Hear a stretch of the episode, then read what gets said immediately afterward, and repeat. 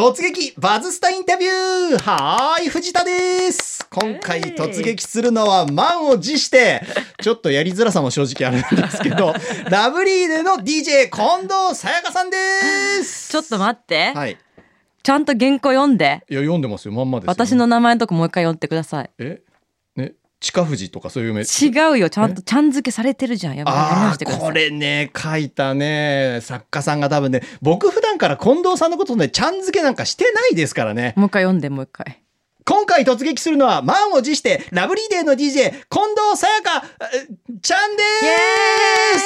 イエーイ！近藤さやかです。言わないから、言ったことないよ。俺あの、何、フリーでも、こう、オンエア外で、オフエアでもちゃん付けで言ったことないと思いますよ。ないですよ。ない。やだっていつも呼び捨てじゃないですかお危ねえな、おい。今、午前3時の番組だからって、ぶっ込むね、ちょっと。いやいいやさん付け、常に近藤さやかさんとか近藤さんとかさん付けでしょえもうちょっとこの台本ずっとね、後半ちゃん付けで出てくるんだよね。そうだよ頼むよ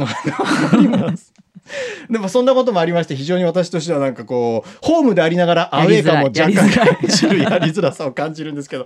はい。おね、お昼の F 横リスナーにはおなじみでございますよ。えー一緒にラブリーデーをね、やってます。あのね、パーソナリティでございます。藤田さんと一緒に組んでます、はい。あの、近藤さんと組んでます。さやちゃんのプロフィールを簡単にご紹介させていただきます。え、近藤さんってなんて呼ばれたいんですか？本当は。さやちゃんとか呼ばれたいの？えー？こんさやかちゃんとか。でも言われてみれば一度たりとも現場でちゃん付けされたことないかもしれないです。でしょ？だだって F 横の社長だって、さやぴあ、さやぴー 社長、社長からさやぴー呼びされてるってね、そういう呼び方されてるたべ喋りってほとんどいない、いないからもう本当に。まあ私は近藤さんでね、行きたいんですけどね。はい。まあ改めまして、さやかちゃんのプロフィールをはい簡単にご紹介したいと思います。えーいいんですか？えー高校卒業までアメリカ・ミシガン州で育ち、大学から帰国、えー勤めていた秘書をへ辞めて、SDN48 の1期生メンバーとして活動の後、フリーアナウンサーに転身。現在は F 横の人気ラジオ番組ラブリーデーを、まあ皆さんご存知の私と一緒にお届けしているということでございますね。なんか華やかな経歴いや、だってそうでしょ実際そうなんでしょこれ。いや事実です 華やかな経歴じゃん。事実の経歴を言ってますから。なんか、なんかでもキャッチーな言葉がちゃんと拾われてる感じで、なんか秘書とかもその大した経験じゃないんですけども。ねそう、秘書をやってたんですよ。皆さん知ってました？だって絶対務まらなさそうじゃない？秘書どんな仕事をしてたの？えーもうなんか本当にあらゆることをやります。でも一番大変だったのは電話？電話を、はい。社長からの電話はもうワンコールで出なきゃいけないみたいな、なんだこの新人研修みたいなあみたいな。そうなの？秘書室の子たちが誰かしら出なきゃいけないんです。で、まあ、あの、社長の電話長いんですよ。それでみんな仕事が滞るから出たくないんですよ。で、番号が出るから社長だってわかるんだけど、秘書室も3、4人いたんですけどは、あの、パップルってなった瞬間に、社長って分か出た瞬間に、はいもうみんな我慢比べギリギリまで出ない。誰か出る誰か出る出ないんかいもしもしってあでもワンコールで出なくちゃいけないから、そのギリギリ。ギリギリまで待って出ない。秘書は位が上がってったりはする出世みたいな。あまりないかなっていうその会社はあんまなかったんでうん。もちろんそのなんかキャリアアップのために検定取ったりとか、国際秘書検定とか取ったりするとやっぱもちろんそのね、あの転職とかしてキャリアアップできるんでしょうけどななんかなんか違くないってちょっと自分の中で思っちゃった時にもともと私ラジオとかすごい好きで、うん。アメリカに住んでた時にもうずっとラジオで育ってたから、もう子供の頃からお母さんの送り迎え習い事いっぱいやってたから送り迎えの中で車ラジオをずっと聞いてたし、うんスクールバスのあの黄色いねアメリカのスクールバスでももう毎日送りあ流れてるんだ。朝も晩も流れてるっていうのがあったからラジオがずっと好きだったんですよ。うん。であのふと会社で働いた時にあの MSN です。あのあるじゃないですか。プロバイダーっていうかホームページでニュースが上がってくるじゃん。はい。ヤフーみたいな感じで上がってくる。そこに AKB が当時人気ではい。AKB お姉さん募集あなたの夢のステップアップにみたいなこと書いてあったんですよ。うん。え何これと思ってクリックしたらなんかやりたいことのためにうん。ステップアップできるよみたいな、うぜひなんかここを、まあ、利用してじゃないけども、ステップアップに使ってくださいっていうのがあったから、えーなんかラジオの仕事したいんだけどちょっと芸能な仕事だから、うん。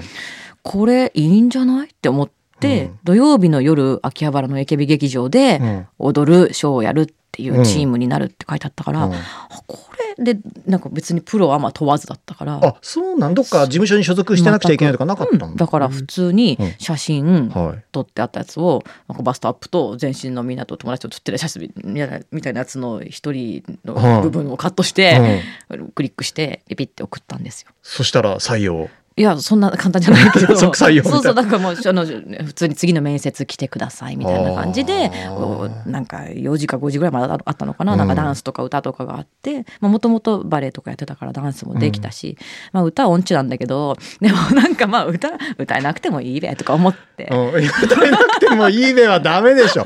アイドルはほら歌なんとえないと。なんとなく雰囲気ものかなと思って行ったら、うん。やっぱ本当経歴がちょっと異色だったから、うん。秋元さんが面白がってくれたんでしょうね。アイドルをずっと続けようとは途中で思わなかったんですかそれは？アイドルもともと大好きだったんだけど、うん。ね松浦綾とか。大好きですよ。だけどなんかいざ自分がそのステージに立ってみるともちろんそんなそんなレベルには至らないレベルだけども、うん。現場に行ってみるとなんだこの忙しさはっていうなんか人間じゃないぞこれはっていうスケジュールでい生きることになったらなんか分かんなくなっちゃったんですね。ゆ夢とかっていうよりもなんか1分の狂いもなく、うん。朝なんかおにぎりとか食べて、うん。もう6時半から踊り出してみたいな。6時半って朝の6時半。そうですすよそうです。みんな始発で来てなんかもう家でおにぎりとか握ってきたのとか、うん。コンビニで買ったお味噌汁とか飲んでもう6時半からアップし始めて。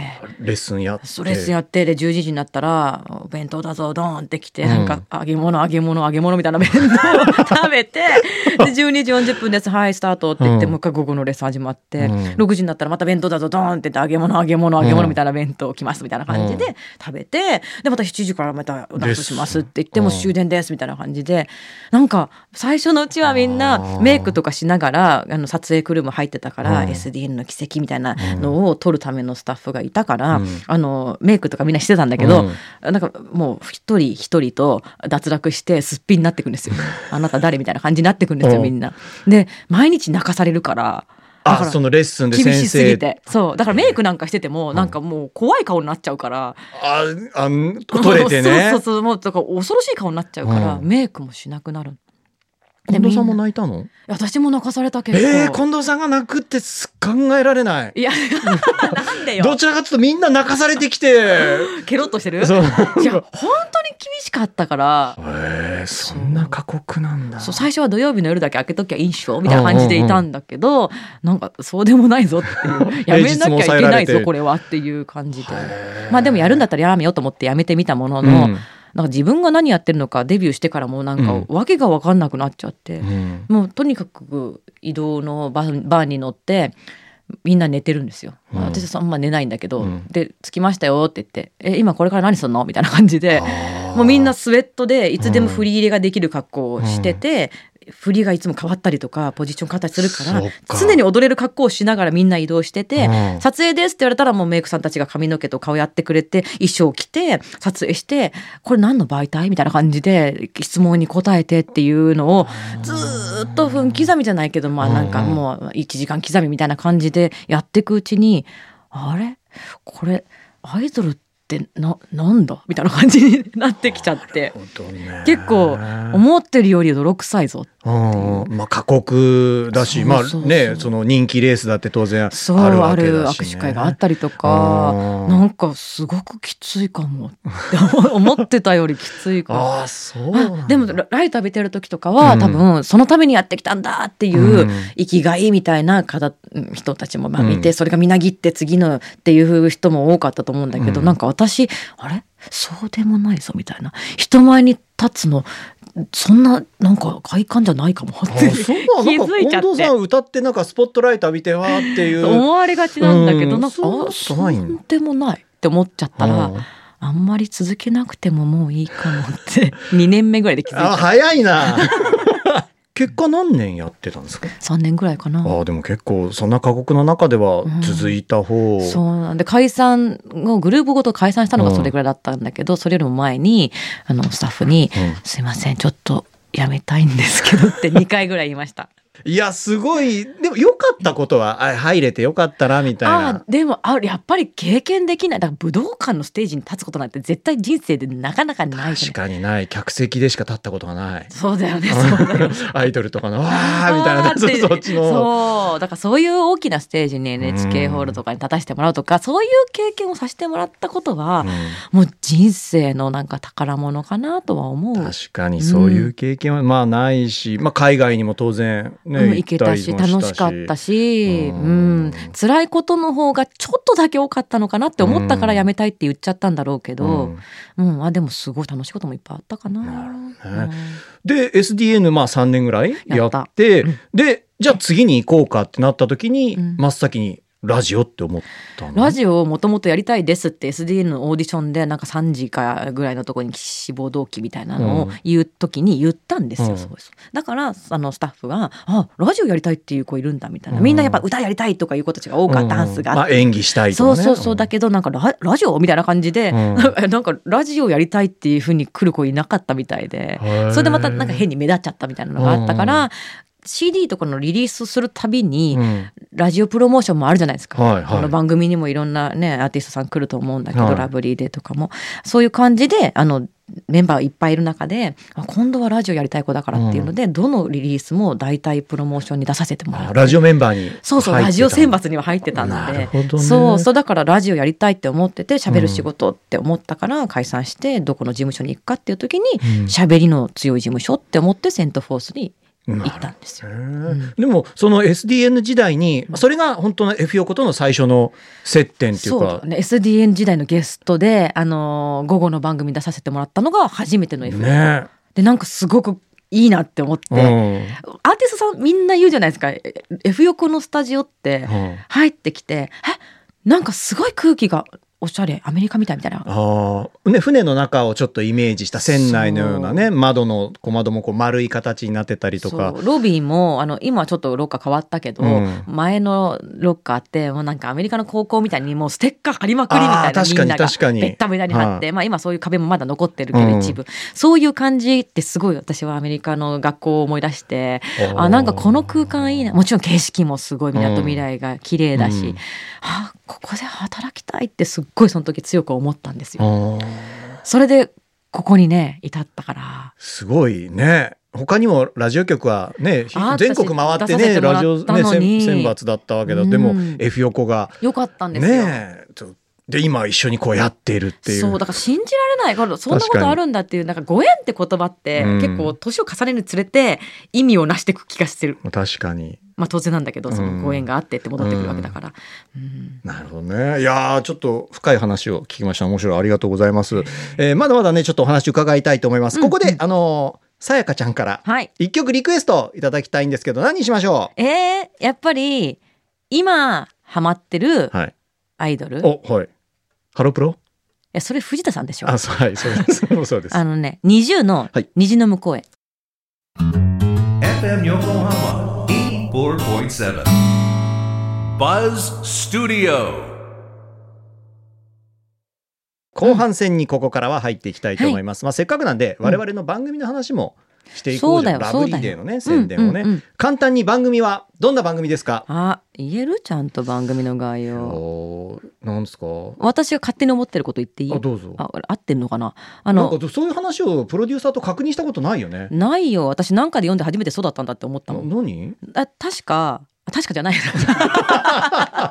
今プロデューサー聞いてるけど。なんか日常の小さな幸せを見つけて共有するみたいなそういうほら首ほらうなずういてるよかった、あった。あれで合ってる合って。るそうそうそういう番組だよね。小さな幸せをね見つけて。ね、うん。それが大きな幸せにつながっていくみたいな。欲張っちゃダメ小さいままでもいいかもしれないんだよ、あ小さいままでね。みんなで楽しいねって言ってシェアし合えるっていう時間だと思います、ラブラブリーってなんか天気のことも言ったりするんですよね。そうね「あまらラブリーデイ」とか、うん。だけど小さなものもさこうなんか「so lovely」とか言って言うじゃないですか。日本語の可愛いみたいなのと一緒だと思います。だそういうみんなにとっての幸せ。うん。でもちろんそうじゃないこと辛いことがあってもそういうことをシェアし合うとみんなで励まし合ったり支え合ったりってことで、ラブリーな日になればいいじゃんっていう意味ではなんかみんなで共有して支え合っていけるといいなっていう時間になるといいなと私は思ってやってます。あでも確かにこう富士山のうん。写真とかもね、そう言った時にみみんなが上げてくれて、ああいうの見てもそういうふうにちょっと小さな幸せとか。そうみんなでお裾分けだようんっていう、なるから。確かに、あ、うん。うんそれは実感するな。そうなんだよ。そんなラブリーでうん。5年 ?6 年？今これいつ出るやつ？え、1月か。1月の末ですけど。うん。まだ今6年目だね。丸5年経って6年目に入ってる、ね。6年目に入ってる途中だね、うん。どうですか？これまでに、まあ、印象深いこと。やっぱりあれですよ我々一緒っていう意味では、はい初の公開放送だと思う 国会放送やりましたね。初めてのやつラブリーで花金をの花さんのやった夏じゃなくて、あのクイゴールデンウィーンズスクエアでやったやつが初めてのこの番組がそっかスタジオを飛び出したあれが初か。そうなんですよ。で、私はあれが、私は、私はあれが、すごく、なんだろう、スタッフとの一体感が感じられたんだよ、ね。普か段のはあんまり感じられないけど なんでそう行くんだよ。あの、その普段はみんなほら、毎日ディレクターが違うじゃない。確かに。だから、月火水木金で違うディレクターとうんそれぞれの空気感があって、はいそれぞれの音楽があっうんてっていう日一日をお届けする感じだけど、ほぼ全メンバー来たじゃないあの日。確かに。でみんなが集まったのは多分あの時初めてまあその懇親会とかはあったけど、うん。現場で集まってみんなで何かするっていうのが初めてだったのあの確かに時そうだったかも。そう。でなんか朝からすごい緊張感がすごい漂っててで分厚い台本で、うん。すごい細かいとこ打ち合わせして、うんうん。このコーナーじゃあ誰々お願いとか言って、うん。なんか打ち合わせあの仕切りも違ったりして、はいはい。なんかすごい仕事してるっていうのを感じたの。なるほどね。でいざ前に出たらあのさあの前半もお話ししたけど、いそんなに人前出るのは好きじゃないので、あの緊張しちゃうし、うんなんかあーってなっちゃったりしたんだけどでも藤田さんも横にいてくれたりあそうそう一緒にねステージで回りましたからカホン叩いてくれたり。はい。トランペットね。私がラッパ吹いたりとか、そういうななんかいつもらしいところを少しでも多くのリスナーさんに見せられたんじゃないかなって思って、うん。すっごい人がいっぱい集まってくれたじゃない？あの時確かに。あの時。まだコロナにね、なる前で。ぎゅうぎゅう詰めで、うん。下も上もすごいみんなが見ててくれた。なんかあれの集合写真撮った時のなんかうん私グッときたの。なんかでもアイドルだってフん。ァンとさ、ん。そういうのやってきたんじゃそれとまた違うの？だって私のアイドルグループ30人以上いたからね。だけどやっぱり一人でこの番組を3時間放送して、うんうんで一体感をみんなでうん。っていうのはやっぱり責任感が違う。あー。だだからこそ人がすごく集まってそう嬉しかったしうん。もちろん今までもそのアイドル時代も嬉しかったけどうん。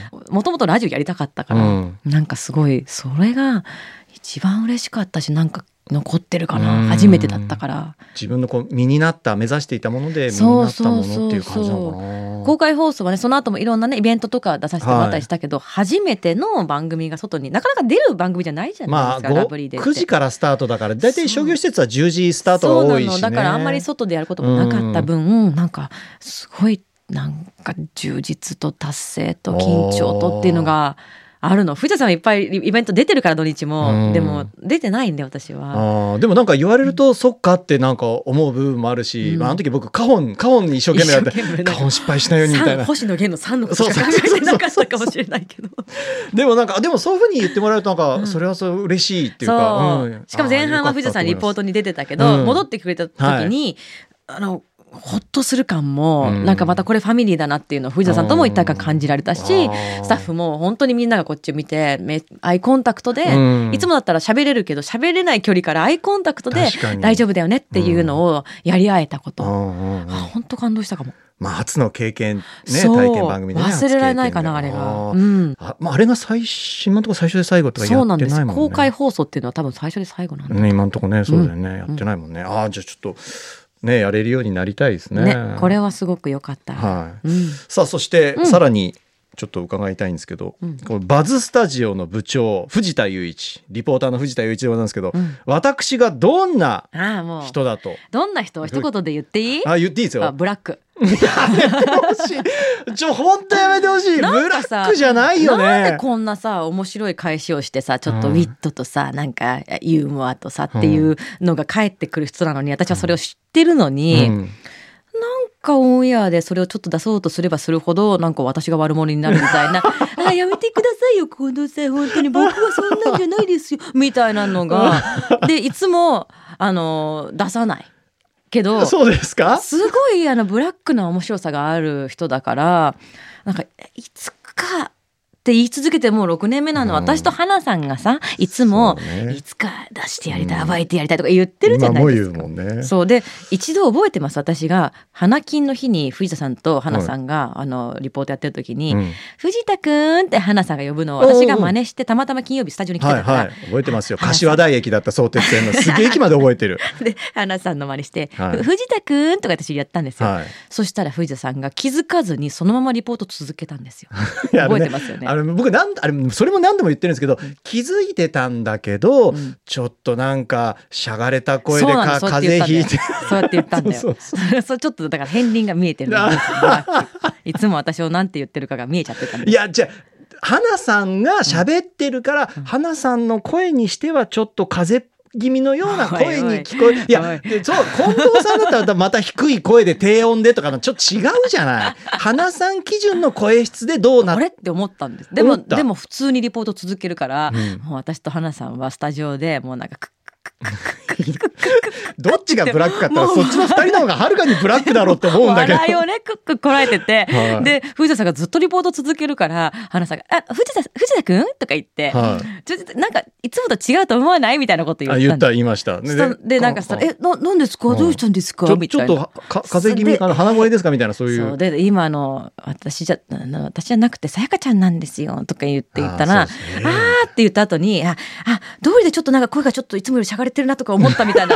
で、ひどいひどいって言った後の、私そのリ、その後のリアクションが忘れられないんですけど、え何？藤田さんがそうやってちょっとブラックさがあるから、うん。出したい出したいって私たちはいつも言い続けて、常日頃言い続けてきて、それで私たちが暴露して、はははって言はいって笑ったじゃないですか。はい。で、藤田さんがおどおどしながら、ああとか言ってた。うん。そしたらその後のツイッター、はい。もうなんか女怖いとか 藤田さんをいじめないでかわいそうみたいなのが続いたのはい。もうその瞬間もう花さんともうやめよう 私たちが悪者になるぞこれは もうやめよういやいやまあ。藤田さんをいじるとそうなるんいやですよそんなことないですよ。リスナーの方。方たちは藤田さんのブラックさにもう気づいてほしい もう心底いや本当ブラックじゃないあブラッそうなんだよブラッククなんだよなそれブラックブラックかな。でも出さないからいつもうんだ出させようと頑張った方がはいブラックに落ちちゃうんだよね。こう消しかけた方がね。そうこっ。ちが悪者にならなきゃいけないから。やめようって言って。ブラックが。ブラックが出てくるとまあ そんなにご飯た一緒にご飯食べたりとか花さんとかと一緒にしゃ食べたりとかあでもブラックだよブラックその時も面白いこと言うなって思ってるけど。そこごっそりカットでお願いしますここ。は カットしないよこれは。マジか。僕でもオンエアとオフエアとそんなに分けてるつもりないんですけど、分かれてるよすっごい急に滑舌も良くなるしさ。でも私ね最終的に分かってんの、藤田さんがなんでリポートを何のためにリポートやってるか私知ってるの。あなんで何のため？初恋の優子に会うためだよ。ちげえよ。何言ってんだよ。ままさかそれが出るとお金お金とか言うのかなと思ったら金じゃなかった。初恋合ってないけどね藤田雄一と結婚してたら藤田優子になってたんだよなってたよっていうのがすごい好きでなんてほっこりするエピソードなんだなほっこりし、ほっこりしないよ、そんなエピソード。嫁が聞いたらほっこりできねえよ、そんな話。いやでもさあの藤田さんははいそういうところがいっぱいいっぱい持ってんの爆弾を。爆弾、爆弾言うな。